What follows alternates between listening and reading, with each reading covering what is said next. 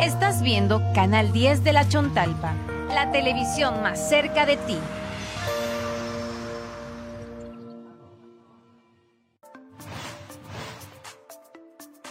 Canal 10 de la Chontalpa presenta.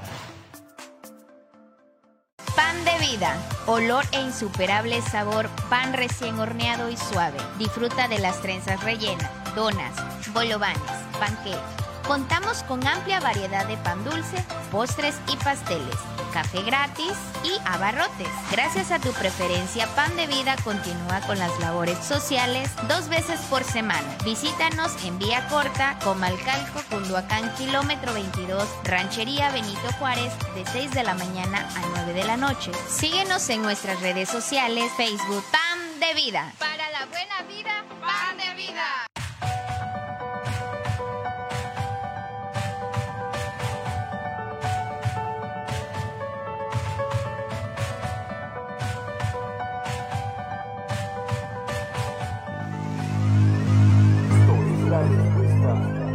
De los pioneros en radiodifusión bíblica en el estado.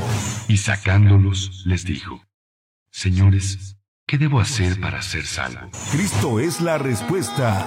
¿Qué tal amigos del sureste en la República Mexicana? Muy buenos días, saludando a nuestros amigos de los 17 municipios de Tabasco, amigos de Campeche, amigos de Chiapas, sur de Veracruz, Oaxaca, Quintana Roo y la península de Yucatán.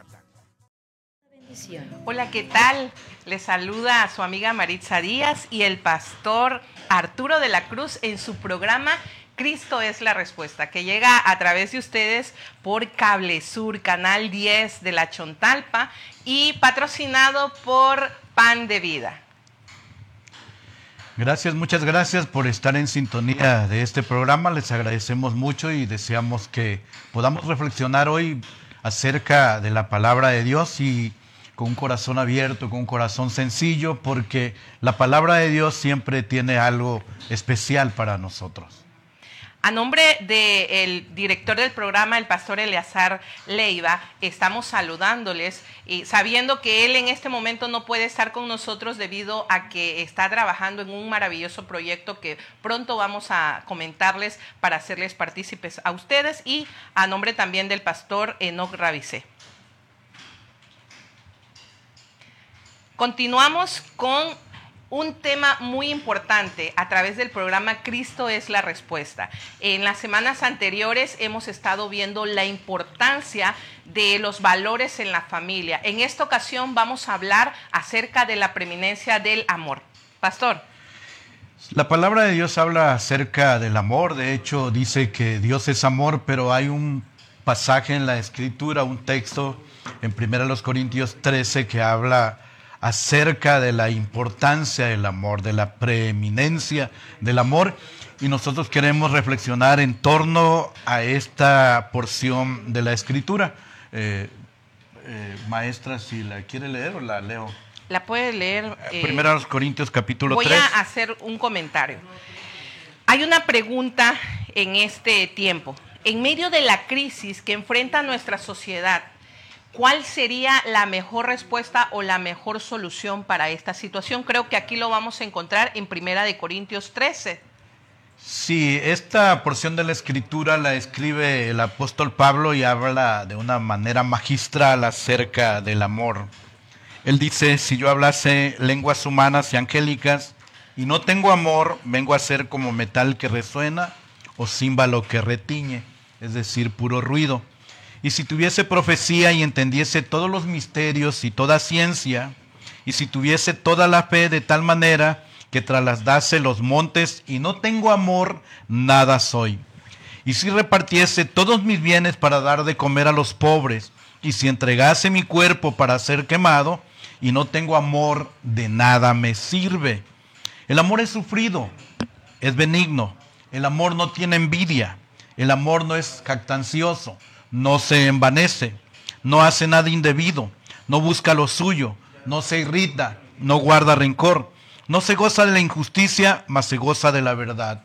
Todo lo sufre, todo lo cree, todo lo espera, todo lo soporta. El amor nunca deja de ser, pero las profecías se acabarán y cesarán las lenguas y la ciencia acabará porque en parte conocemos y en parte profetizamos. Y sigue hablando acerca de este tema que es la importancia del amor, sobre todo en este tiempo eh, en la familia. Tiene que haber un amor verdadero, un amor auténtico, porque hay cosas que se confunden con lo que no es el amor. El concepto del amor está desvirtuado. Muchas veces eh, los jóvenes incluso no han entendido el concepto del amor porque para tener relaciones sexuales, incluso con una persona que no sea su esposa, con una persona que acaban de conocer en una noche, ellos expresan hice el amor el concepto como tal nosotros lo estamos desvirtualizando y cambiando la importancia de lo que es. Lo que estamos leyendo aquí en Primera de Corintios 13 es que Dios es el amor. ¿Sí? Porque nos está hablando acerca de todo lo sufre, todo lo puede, nunca deja de ser. Eso es algo muy importante que nosotros tenemos que entenderlo, porque hoy en día en las redes sociales se aman, suben fotos y a los tres meses era el amor de su vida y después de tres meses ya tienen otro amor de su vida, precisamente porque no se ha definido el concepto como tal, porque no hemos conocido lo que es el verdadero amor.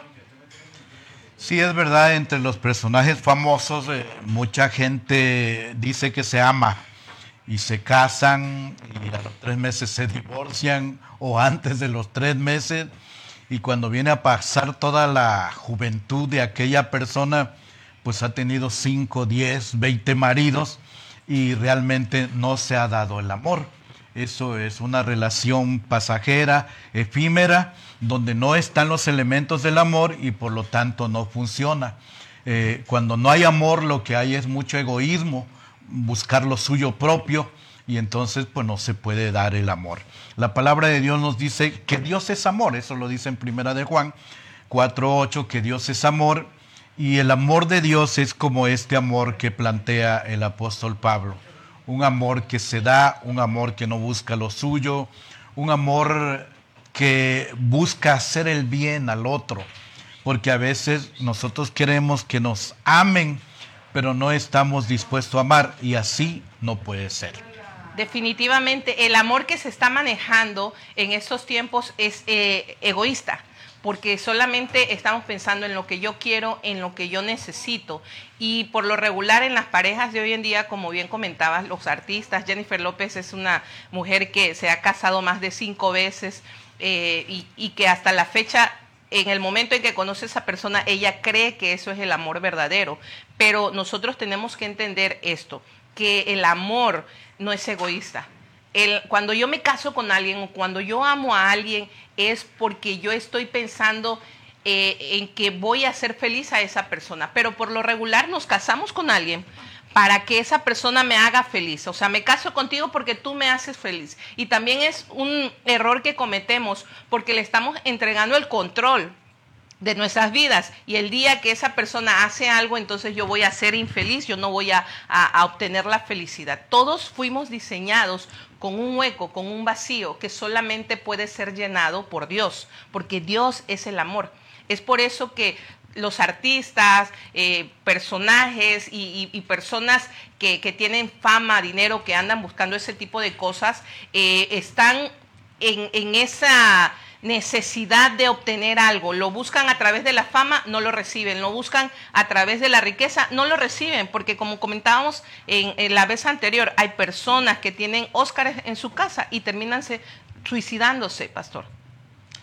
Sí, es verdad, hay un gran vacío de amor en la sociedad en la que vivimos y los medios y, eh, han sido uno de los elementos que han desvirtuado lo que es el verdadero amor muchos de nuestros jóvenes, mucha de la gente sigue como modelos, pues precisamente a actrices, a actores, que pues que realmente no saben nada del amor. Ellos se encuentran con una pareja nueva y piensan que eso es el verdadero amor. El verdadero amor es más profundo. En el amor damos, en el amor servimos. Cuando uno se casa, por ejemplo, uno cuando hay amor en tu corazón, tú piensas, ¿cómo voy a hacer feliz a mi pareja?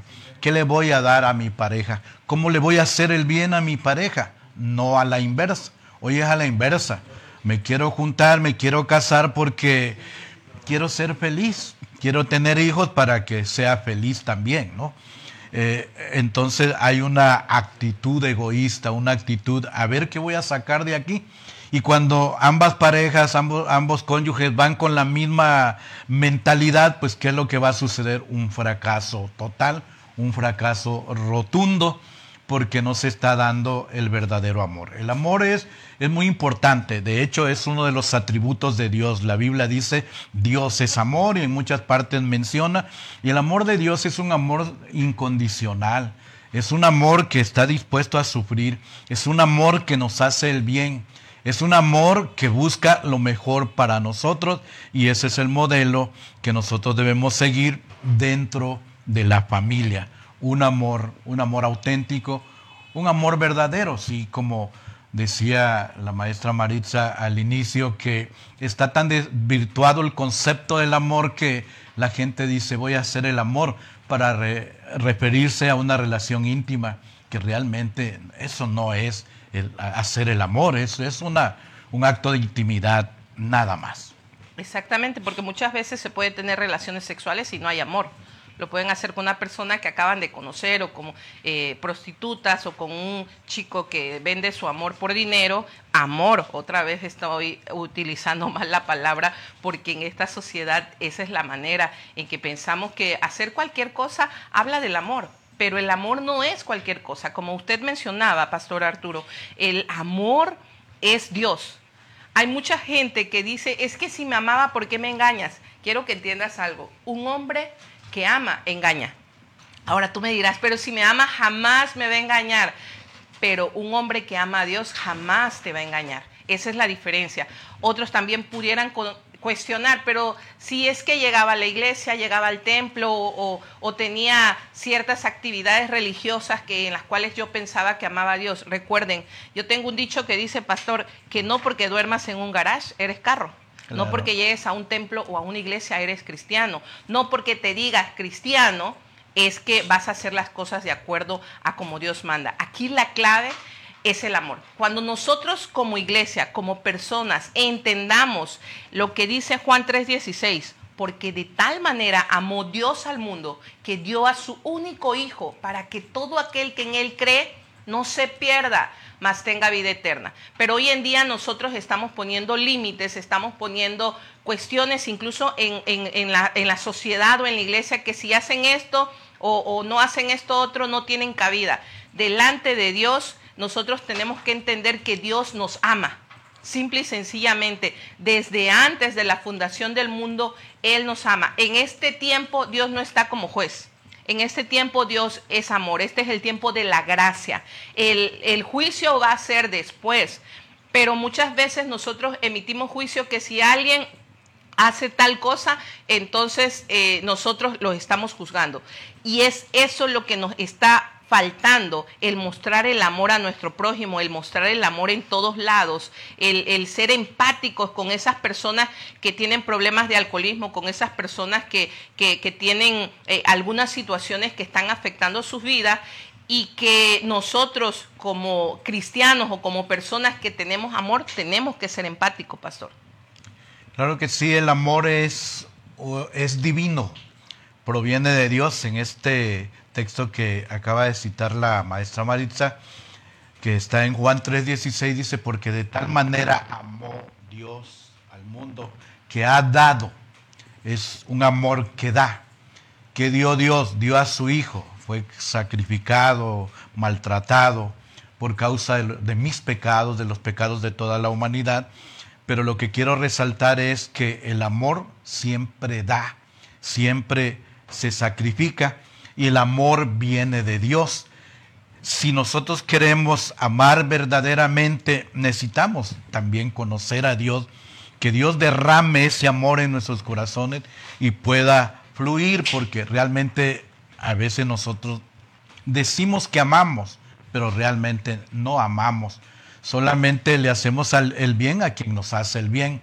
Amamos si nos aman, damos si nos dan.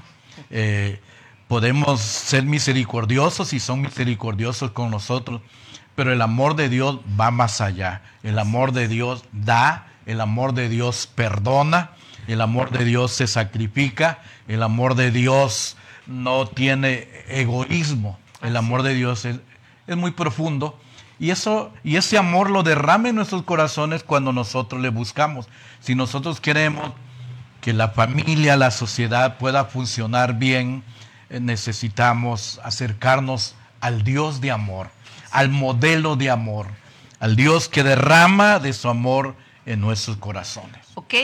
Así es, vamos a continuar después de eh, unos comerciales y un video que vamos a ver de Sixto Porra de Enfoque a la Familia acerca del balance y libre de control. Eh, les invitamos para que aquí en la pantalla van a aparecer nuestros números y para que nos escriban los mensajes al 933 104 0555 y 119 72 49. Así que pueden enviar sus saludos y en un momento regresamos. Continuamos con Cristo es la respuesta. El balance entre el trabajo y la familia, si bien es un desafío para todos los padres y las madres que trabajan, es un reto que de ser conquistado tendrá las mejores recompensas. Atienda las luces rojas que indican desequilibrio como continuar el trabajo en casa, no disfrutar de momentos especiales con su familia y tener mal humor con ellos por causa del trabajo. Será necesario organizar nuestro tiempo y tomar medidas precisas para dar lo mejor de nosotros sin dejar de cuidar el trabajo que tenemos. De camino al hogar, desconéctese de sus tareas laborales e ilusiónese con su familia. Apague el celular cuando estén comiendo o cuando estén conversando. Tome tiempo para abrazar a los que más ama. Es la única forma de vivir en equilibrio entre el trabajo y los suyos.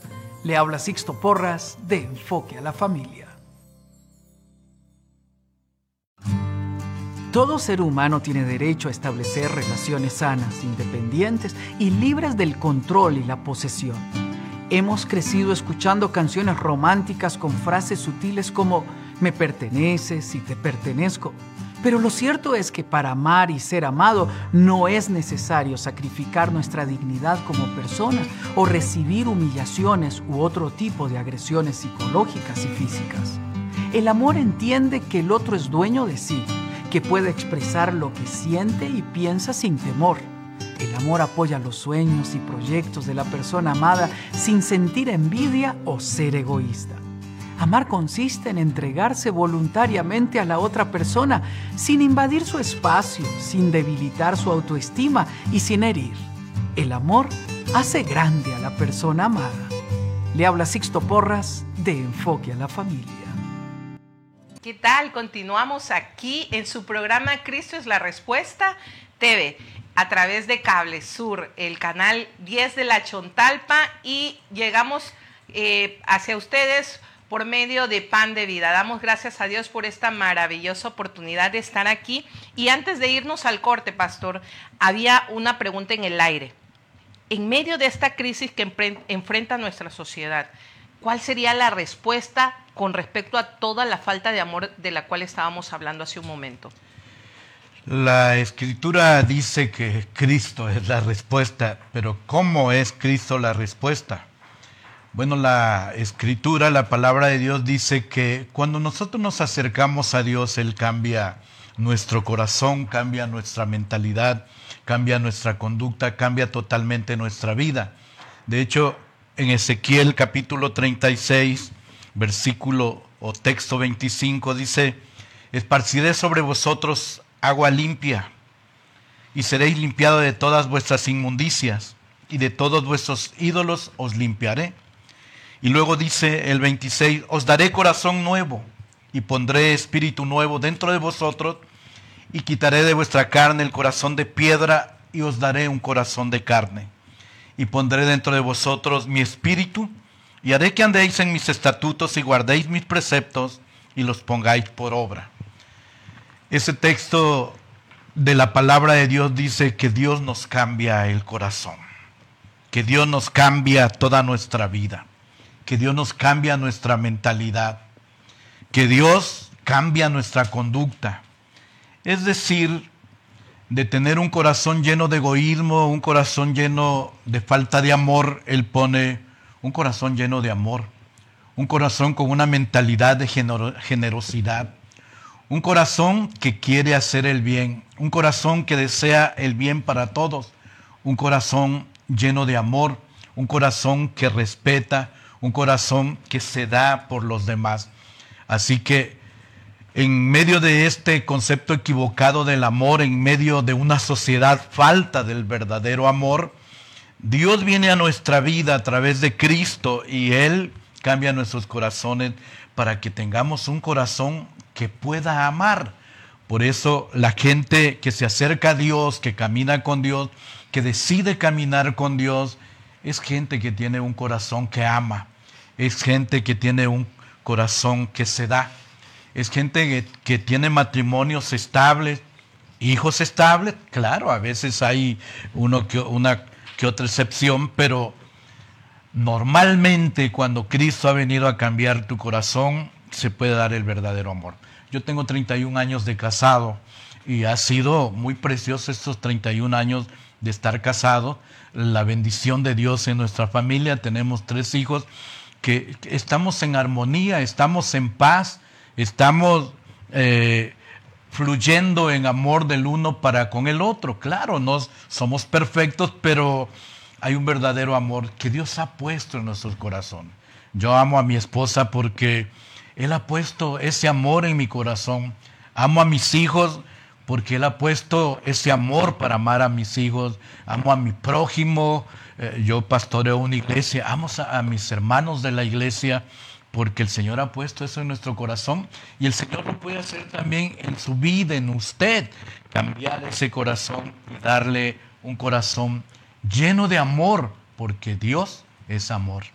Así es, y muchas personas dirán y piensan que el hecho de que comiencen a buscar de Dios es que ya no van a tener problemas, como usted bien lo decía. Usted habla de 31 años de matrimonio y que han sido hermosos. Otros dirán, ¿será posible eso? Es posible con los ojos con los que miramos. Esto no quiere decir que no va a haber problemas, porque Jesucristo nos dice, en el mundo vas a tener aflicción pero confía, porque yo he vencido al mundo. Esto no quiere decir que vamos a estar libres de problemas, sino que vamos a tener problemas, pero sabemos que con Cristo hay solución. Porque hoy en día se da mucho que no funciona algo y ya decimos, vamos a divorciarnos. Incluso eh, personas que prefieren no casarse porque dicen, y si esto no funciona, miren, cuando nosotros pensamos de esa manera, ya esa relación va al fracaso porque lo hemos visto que personas tardan 10, 15 años en unión libre y al final deciden casarse y al año se divorcian. ¿Y saben por qué? Porque piensan que eh, era el papel el problema o la falta del papel el problema. En este caso es la falta de compromiso, el que yo no me quiero comprometer con alguien o para evitar los problemas. Desde el hecho que ya estamos pensando que vamos a tener problemas, ya estamos fracasando en esa relación. Nosotros tenemos que entender que cuando Dios entra a nuestras vidas no se acaban los problemas. No vamos a, tener situaciones en donde todo sea miel sobre hojuelas o la vida color de rosa, sino que vamos a saber enfrentarlos sabiendo que si Dios está con nosotros, todo está bajo control, aún hasta las enfermedades, las muertes, las discusiones y toda situación que se pudiera presentar. Entonces, volvemos al punto en medio de la crisis que enfrenta nuestra sociedad, Cristo es la respuesta. Hay una palabra que inicia en Primera de Corintios 13, pastor, eh, que usted leyó hace un momento y dice preeminencia del amor. La palabra preeminencia habla de predominio, preferencia, prioridad, primacía.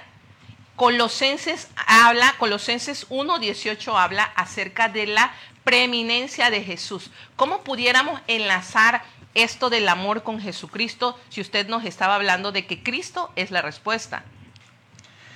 Sí, dice Colosenses 1.18 que Jesús es preeminente en todas las cosas, que quiere decir, Él ocupa el primer lugar en todo, Él es preferente, Él es el Dios hecho hombre, Él es lo máximo, fuera de Él no hay nada más.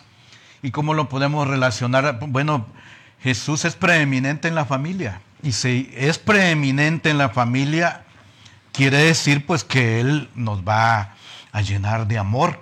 si nosotros lo invitamos, le abrimos el corazón, nos entregamos a Él, Él nos derramará de su amor en nuestros corazones y podremos amar. Y eso es lo que ha hecho Dios en la gente que seguimos a Jesús. Y bueno, cuando Él derrama de su amor, tenemos la capacidad de compartir, de dar, de amar.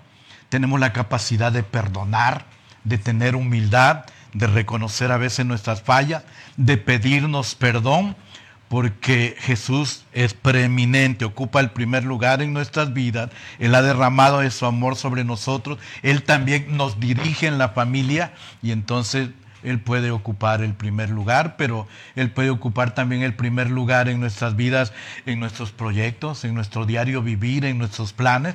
Él puede ocupar el primer lugar también en, mi trabajo, en mi diario vivir. Él puede ocupar el primer lugar en toda mi vida, porque yo sin Dios nada soy. De hecho, Él es el que me presta la vida. Así que es preeminente Jesucristo en la familia, en el amor, en la vida toda. El asunto es este, que a veces no queremos que Él ocupe el primer lugar en nuestras vidas. No le damos el primer lugar. Lo contrario al amor, pastor, es el egoísmo. Porque por lo regular nosotros estamos pensando en lo que yo quiero, en lo que yo necesito y el amor es dar. Dice la palabra de Dios que no hay mayor amor que este, que dar la vida por un amigo. Y por lo regular nosotros eh, nos gusta dar si recibimos algo a cambio, como, como por lo regular usted lo comentaba hace, hace un momento. Eh, ahí eh, el dicho, dicen, yo trato como me tratan. Pero la Biblia está hablando de otra manera. La Biblia dice, haz con otro lo que quieras que hagan contigo. Y, muchas veces cambiamos eso y decimos, no, haz lo que quieras que te hagan. No, no, no, no. Es haz con otro lo que quieras que hagan contigo. Porque eh, hoy en día se da mucho eso. Desde pequeños, incluso como papás, no nos hemos dado cuenta que mostramos o les enseñamos a nuestros hijos el egoísmo, ¿no? Cuando, hasta nos parece gracioso cuando le queremos dar el biberón al, al bebé y entonces se lo quitamos y hacemos como que nosotros nos lo tomamos y el niño, no, no, no, es mío, mío. Y entonces hay una etapa de los niños en que empiezan ellos a decir mío, mío, mío. Y ahí tenemos que trabajar desde pequeños a enseñarle a compartir, a que no siempre las cosas van a ser eh, o se van a obtener haciendo berrinches o se van a obtener cuando uno añora o desea algo. Claro que podemos esforzarnos para recibirlo, pero nosotros tenemos que entender eso desde pequeños, el, el compartir, el amar, porque ahí es donde está la clave y vienen todos los problemas de la sociedad por la falta de amor o por no tener claro el concepto del amor.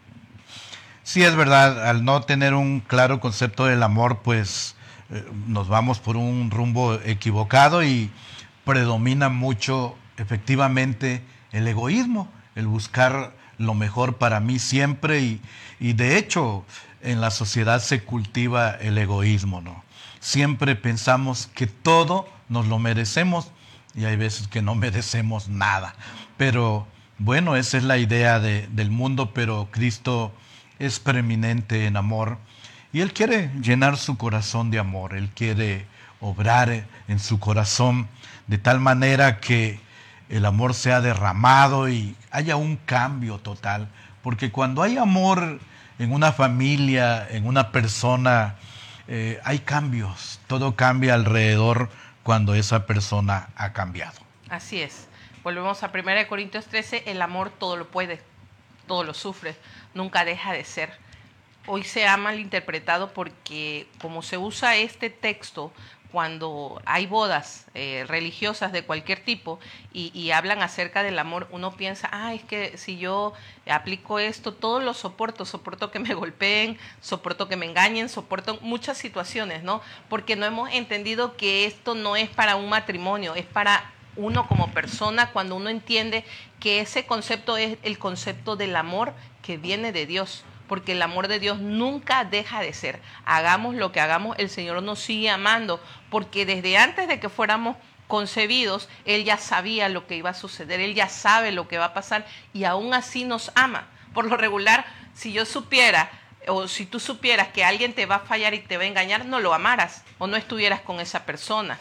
Pero Dios sabe que hoy le pudiéramos fallar, eh, y aún así Él nos sigue amando. Ese es el verdadero amor, el que viene de Dios, no el amor humano, porque muchas veces lo estamos relacionando con, con el amor entre personas. Sí, el amor de Dios es un amor increíble.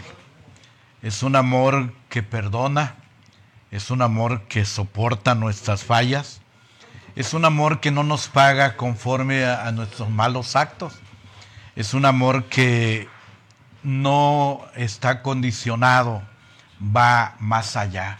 Cuando uno medita, reflexiona a profundidad sobre lo que es el amor de Dios, uno se queda impactado porque Dios, a pesar de todas nuestras fallas, nos ama y aquel que no le está buscando, lo busca, como dice la escritura, mas Dios muestra su amor para con nosotros, en que siendo aún pecadores, Cristo murió por nosotros. Increíble el amor de Dios. Así es. Vamos a continuar ya para cerrar el, programa.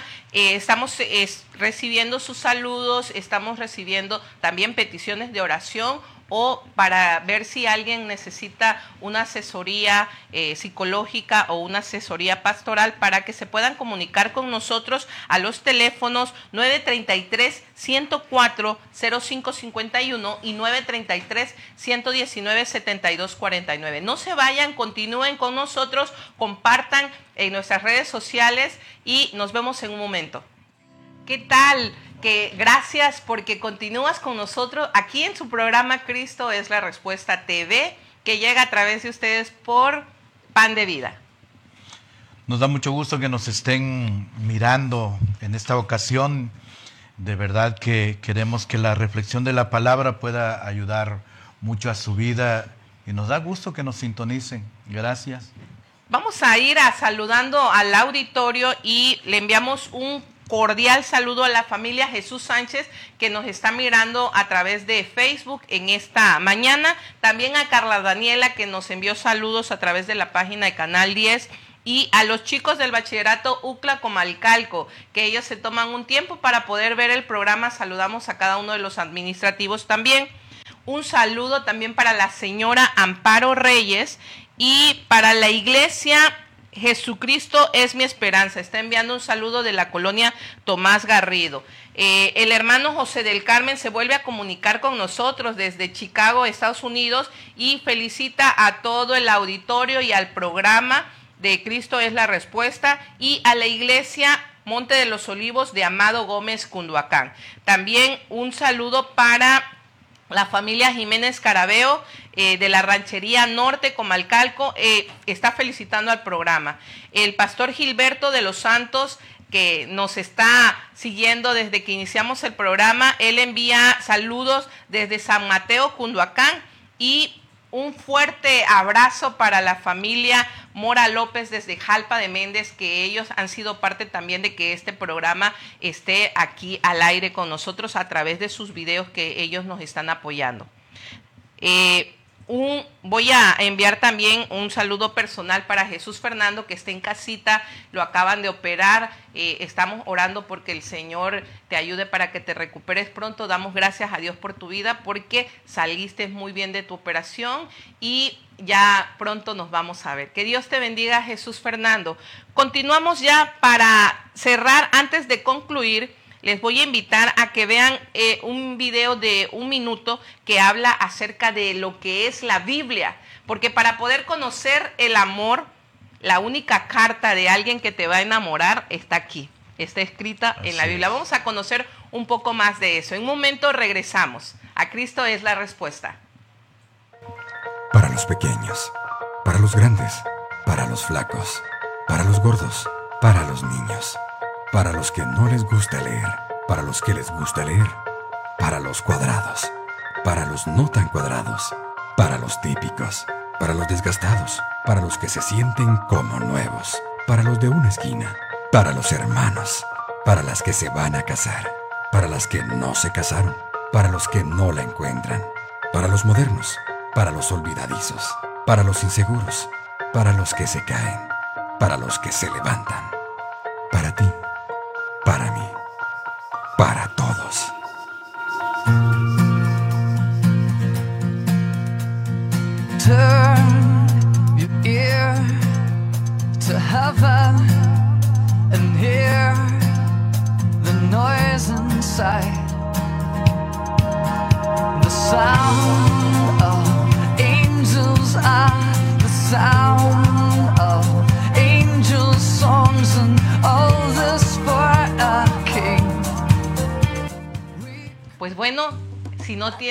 Biblia, también te puedes comunicar con nosotros. Ahí acabamos de ver de la importancia de la palabra de Dios. Si tú no tienes, podemos hacértela llegar. Escríbenos ahí en las redes sociales, comunícate con nosotros. Y ya estamos terminando nuestro programa, Pastor, acerca de la preeminencia del amor y la preeminencia de Jesús.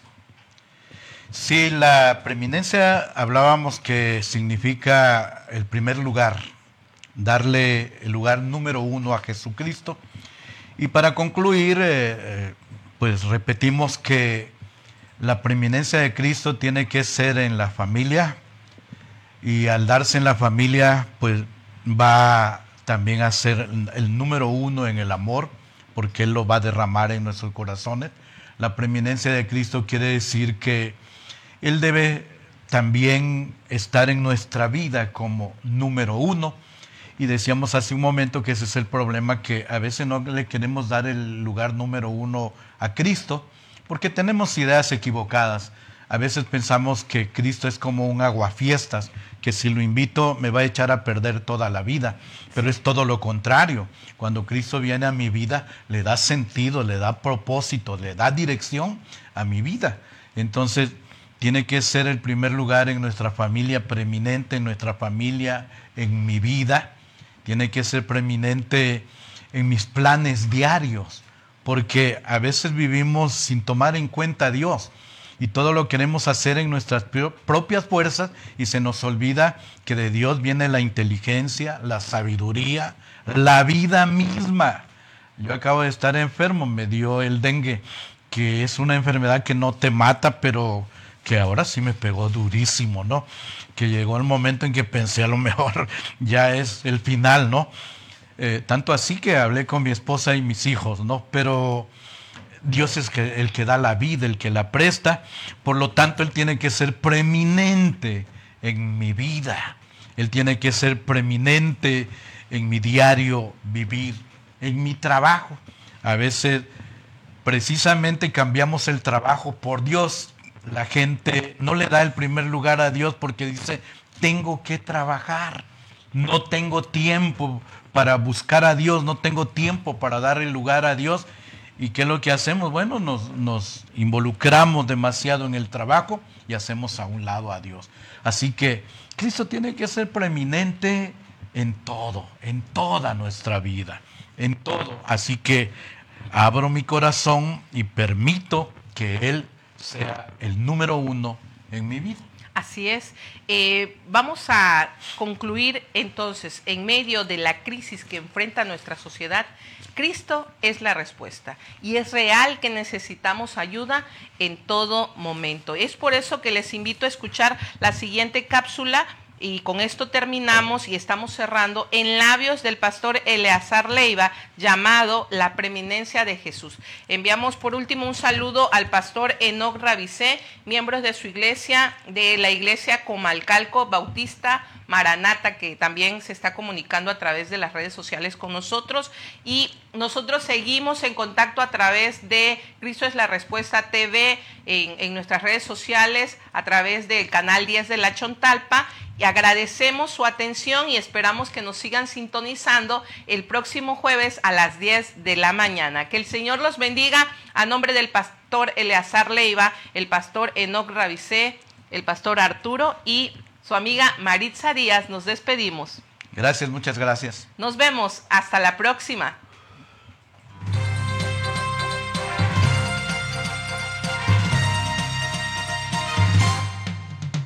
Para todo el auditorio del sureste de México, Cristo es la respuesta llevando el mensaje de salvación. Con el pastor Eleazar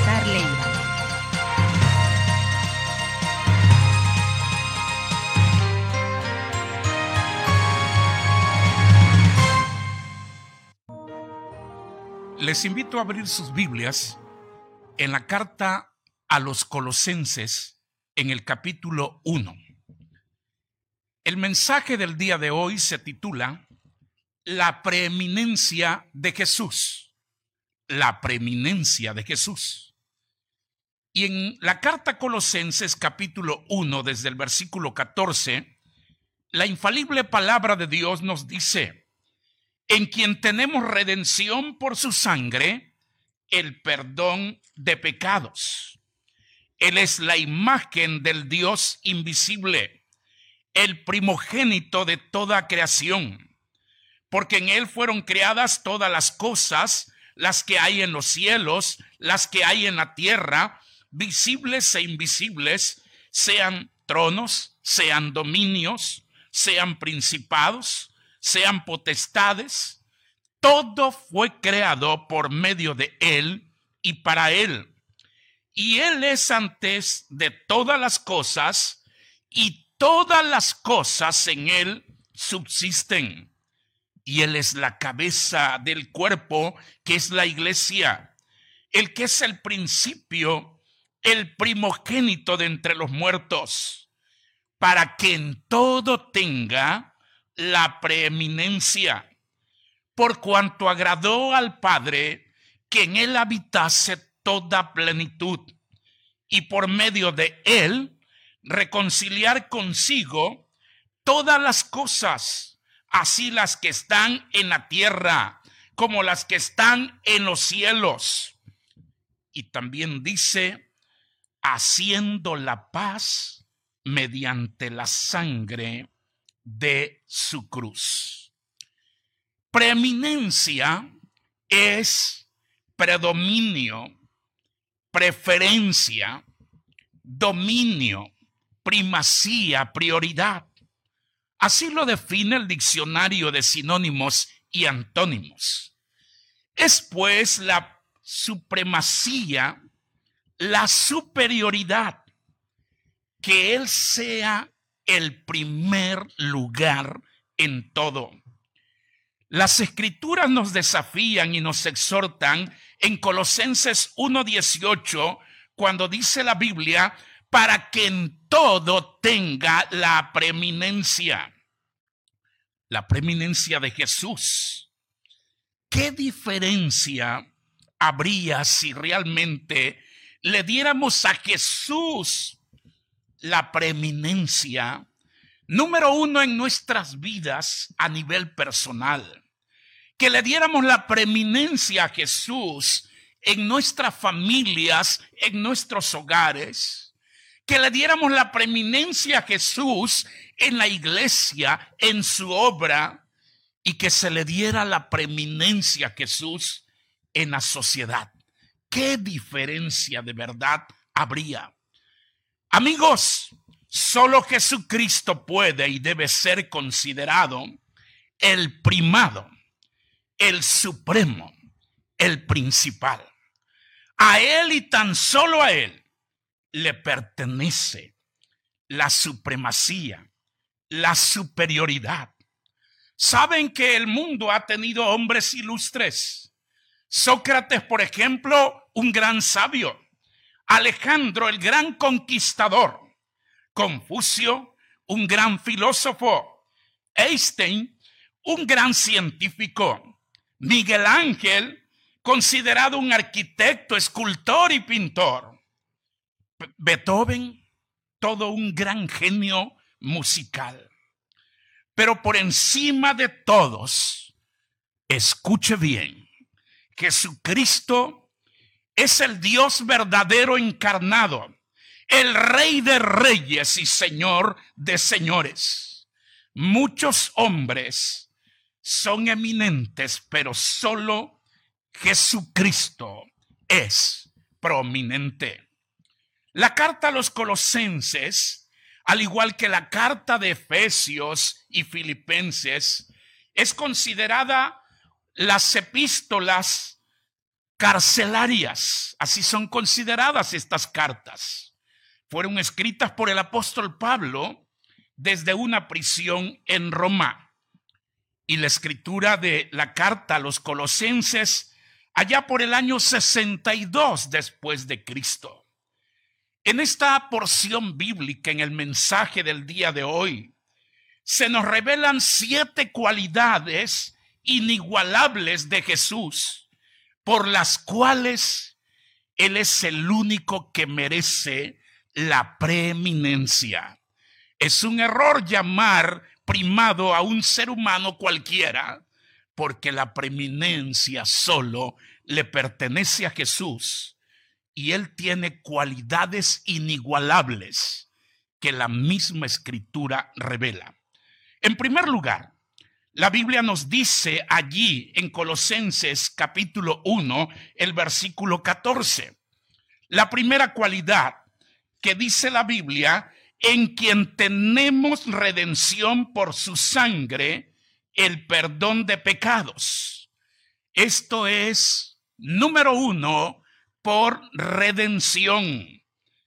Es el único redentor del pecador. Cuando hablamos de redimir, estamos hablando de comprar de vuelta, pagar el precio. Eso es redimir. Pagar el precio, comprar de vuelta. Y el Señor Jesucristo es el único que ha pagado el precio de redención y la Biblia deja claro, en quien tenemos redención, dice, por su sangre, el perdón de pecados. En la carta a Tito, cuando el apóstol Pablo escribió también a Tito, en el capítulo 2, el versículo 14, la Biblia nos confirma estas palabras. Quien se dio, dice, a sí mismo por nosotros para redimirnos de toda iniquidad y purificar para sí un pueblo propio, celoso de buenas obras.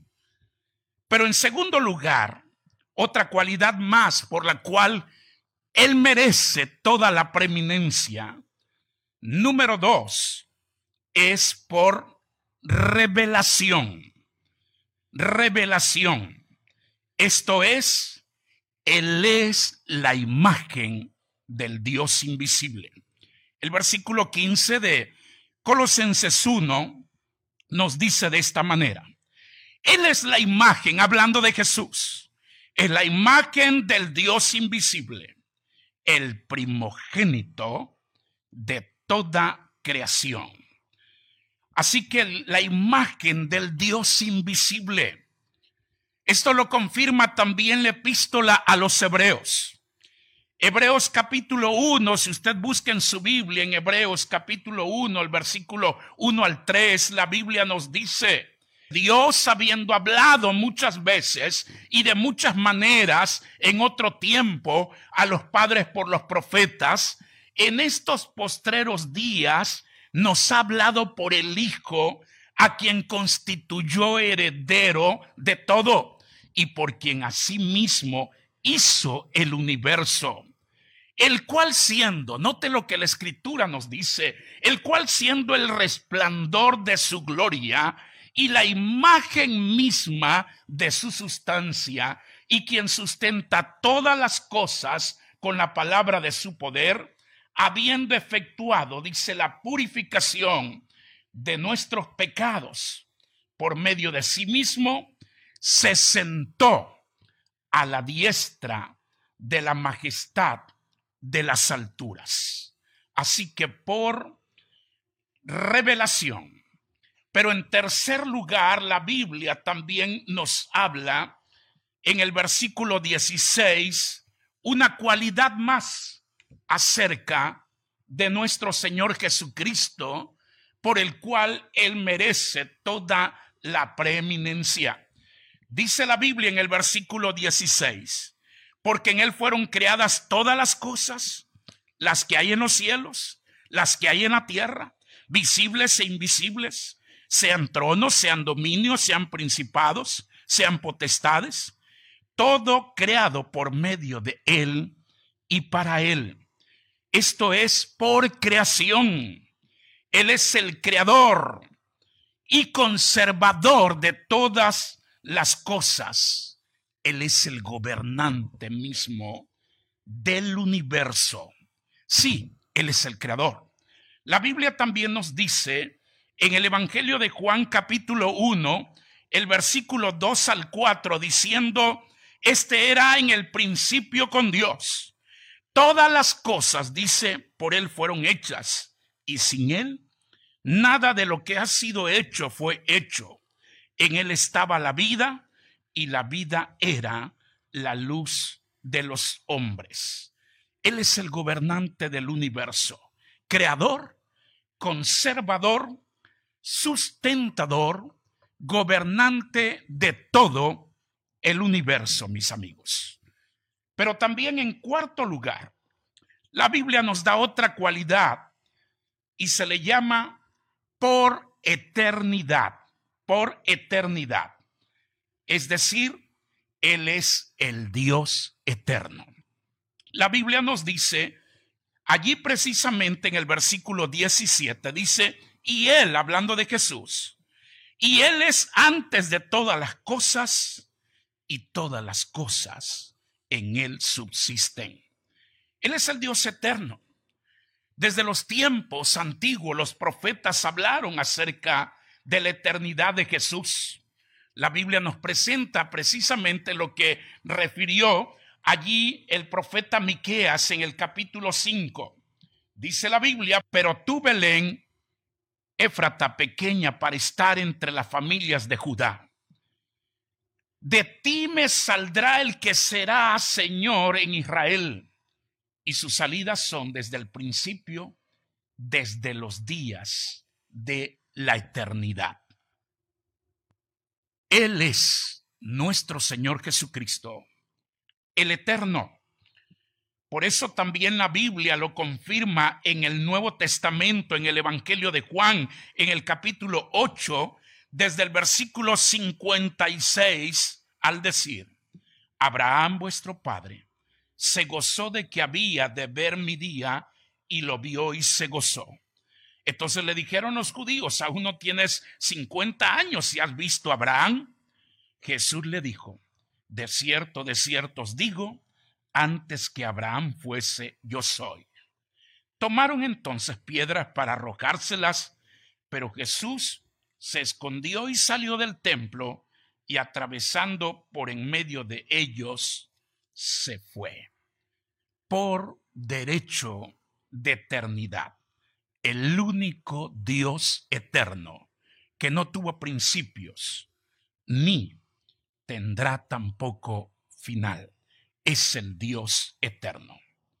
En quinto lugar, quiero decirles que la escritura nos deja claro otra cualidad de Jesús en el versículo 18. Y se llama por supremacía. Supremacía. Él es la autoridad máxima de su iglesia. Dice la Biblia en el versículo 18, y Él es la cabeza del cuerpo que es la iglesia. Él es la cabeza del cuerpo que es la iglesia. Así que es la única autoridad máxima. Él es el primado en su obra no es correcto llamar primado de ningún país, de ninguna región, ni de ninguna iglesia a nadie, porque solo Jesucristo, a Él le pertenece la supremacía. Efesios 5:23, la palabra de Dios, la escritura, también nos deja muy claro acerca de esta gran verdad al decir, porque el marido es cabeza de la mujer así como Cristo es cabeza de la iglesia, la cual es su cuerpo, y Él es su Salvador. Así nos dice la palabra de Dios y en primera a los Corintios 3:11, porque nadie, escúchalo bien, porque nadie puede poner otro fundamento que el que está puesto, el cual es Jesucristo. En sexto lugar, una cualidad más de Jesús, por lo cual a Él solo le pertenece la supremacía, solo Él es el preeminente, el soberano, y la preeminencia solo para Él. Número 6 por resurrección. Versículo 18. La palabra de Dios también nos dice, después de mencionar que, él, mencionar que Él es la cabeza del cuerpo, que es la iglesia, dice, el que es el principio, el primogénito de entre los muertos, para que en todo tenga la preeminencia. Por resurrección, es decir, Él es el primogénito de entre los muertos. Esto significa las primicias de resurrección. El Señor había resucitado algunas personas durante su ministerio. Resucitó a la hija de Jairo, al hijo de la viuda de Naín, había resucitado a su gran amigo Lázaro. Pero todas estas personas, todas estas personas, aunque fueron resucitadas, volvieron a morir por la ley de la mortalidad. Pero cuando se habla acerca de Jesús como el primogénito de entre los muertos, está hablando que Él es la resurrección de vida eterna para no volver más a morir. Y esto lo explica muy claramente la escritura, la infalible palabra de Dios, en Romanos capítulo 6, del versículo 8 al 10, dice la Biblia, y si morimos con Cristo, creemos que también viviremos con Él, sabiendo que Cristo, habiendo resucitado de los muertos, ya no muere. La muerte no se enseñorea más de Él, porque en cuanto murió al pecado, murió una vez por todas, mas en cuanto vive, para Dios vive. Por resurrección. Él es las primicias de resurrección, donde se ha triunfado sobre lo que es la ley de la mortalidad a causa del pecado. Y en último lugar, número siete, de las cualidades por las cuales Jesús merece toda la preeminencia, es por mediación, por mediación. Él es el reconciliador eterno. La Biblia nos dice precisamente en el versículo 20 lo siguiente. Y por medio de él, dice la escritura, hablando de Jesús, reconciliar consigo todas las cosas, así las que están en la tierra como las que están en los cielos, haciendo la paz mediante la sangre de su cruz. Esto significa que Él precisamente hizo las, o dio la solución, resolvió el problema del pecado del hombre, hizo la paz. Él es el reconciliador eterno. El problema que había entre el hombre y Dios fue resuelto por Jesús, por mediación, a través de reconciliarnos consigo mismo y la Biblia lo confirma también en 2 Corintios 5, el versículo 19, diciendo que Dios estaba en Cristo reconciliando consigo al mundo, no tomándoles en cuenta a los hombres sus pecados, y nos encargó a nosotros la palabra de reconciliación. Él es el único Jesucristo. A Él le pertenece todo lo que es la primacía, la superioridad, el número uno en nuestras vidas, en nuestros hogares, en nuestra familia, en la iglesia, en su obra, pero también en la sociedad. Él es el único por derecho de redención, de revelación, de creación, de eternidad, supremacía, resurrección, y por mediación, porque es el único que nos ha reconciliado con Dios. Dele la gloria siempre a Jesús. Oremos en esta hora. Señor, gracias por tu palabra. Ahora comprendo que tú eres el único que mereces el primer lugar en mi vida, en mi familia, en la iglesia y en la sociedad. Tú eres el preeminente y la supremacía solo será para ti, Señor. En el nombre de Jesús te pido el perdón de todos mis pecados, recibiendo a Jesús como el Salvador y el Señor de mi vida. Suplico que tu Espíritu Santo me transforme en una nueva persona. En el nombre de Jesús. Amén. Estás viendo Canal 10 de la Chontalpa, la televisión más cerca de ti.